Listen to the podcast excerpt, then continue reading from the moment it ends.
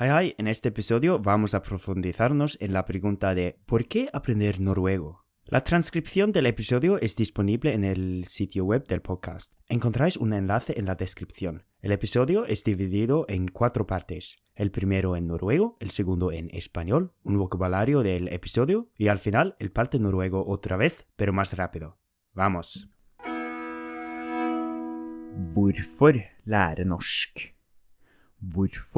Lære et språk snakket av fem millioner mennesker?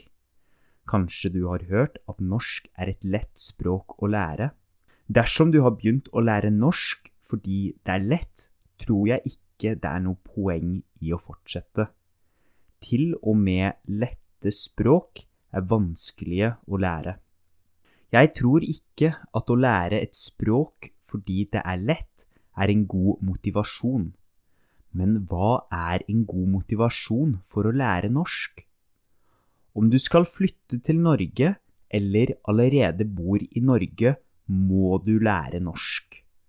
Mange nordmenn snakker bra engelsk, men det er ikke alle som er like komfortable med å snakke engelsk.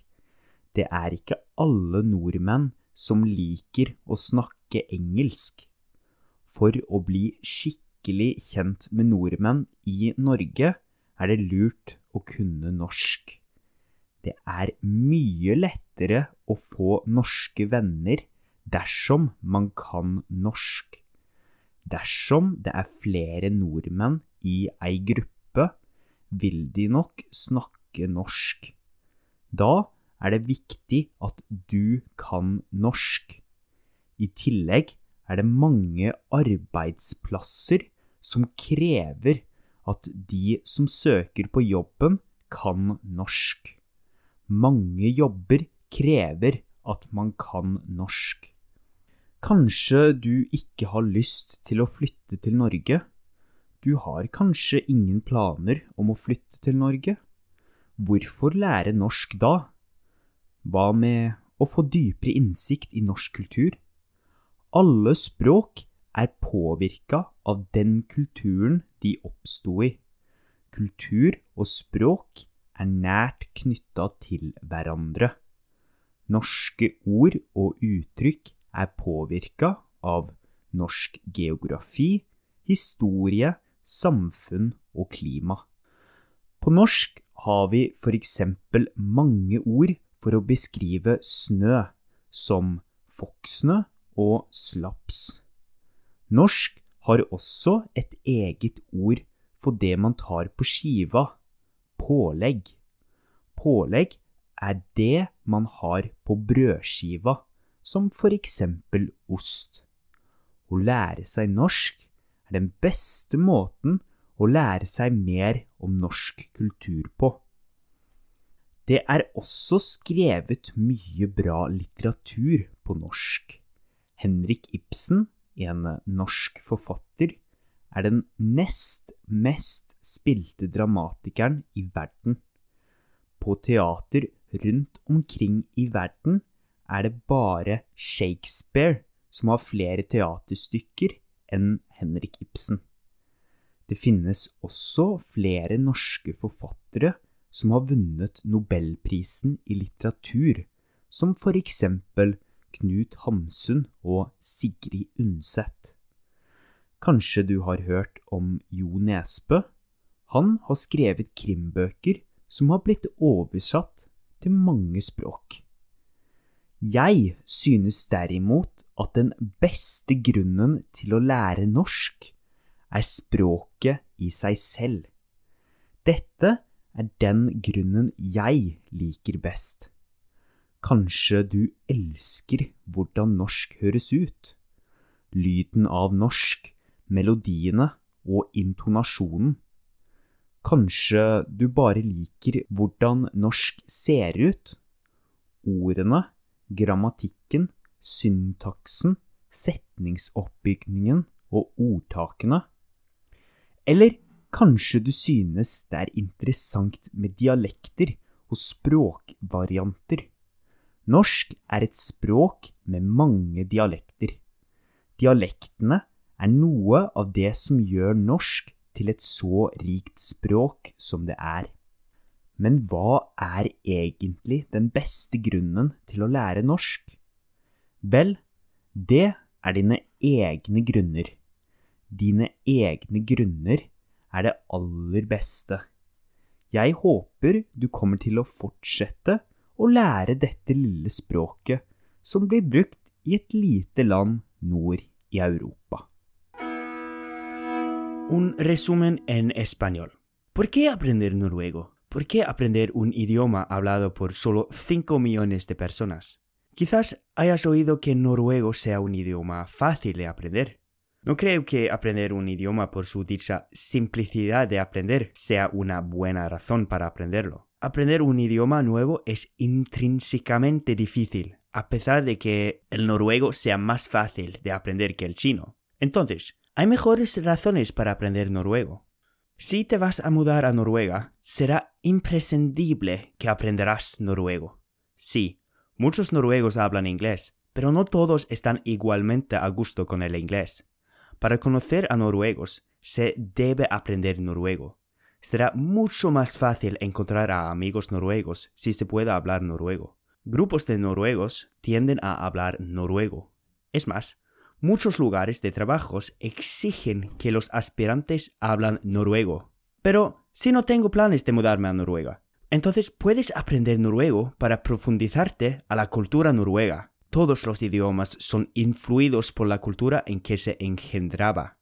Por ejemplo, palabras y modismos del noruego son influenciados por la geografía, historia, sociedad y clima de Noruega. Tenemos muchas palabras para describir la nieve en noruego debido a la importancia de la nieve en Noruega.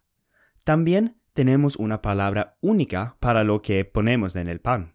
Aprender el idioma es la manera mejor de profundizarse en la cultura noruega. La literatura rica en Noruega es otra razón para aprender el idioma.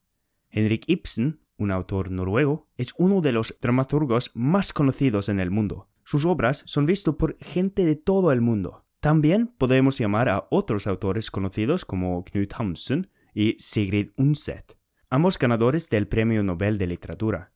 Quizás conozcas el nombre Nesbø. Ha escrito novelas de crimen traducidas a muchas lenguas. Personalmente creo que la razón mejor para aprender un idioma es la lengua por sí. Quizás te guste cómo el noruego suena, los sonidos, melodías y la entonación. Quizás te encante la estructura del noruego, las palabras, la gramática, la sintaxis y los modismos. Tal vez los dialectos te parezcan interesantes. Noruego es un idioma con mucha variación con dialectos bastante diferentes. Creo que esta variación enriquece el noruego. Pero, ¿qué es la mejor razón para aprender noruego? Bueno, son las tuyas. Las razones tuyas son las mejores. Espero que continúen a aprender este idioma pequeño hablado en un paisito en el norte de Europa. Un vocabulario del episodio. Poeng, razón en este contexto. Til og med, incluso og hasta. Flytte til, mudarse a. Skikkelig, apropiado, Vildig nok. Probablemente vayan a. Arbeidsplass, lugar de trabajo. Å kreve, exigir.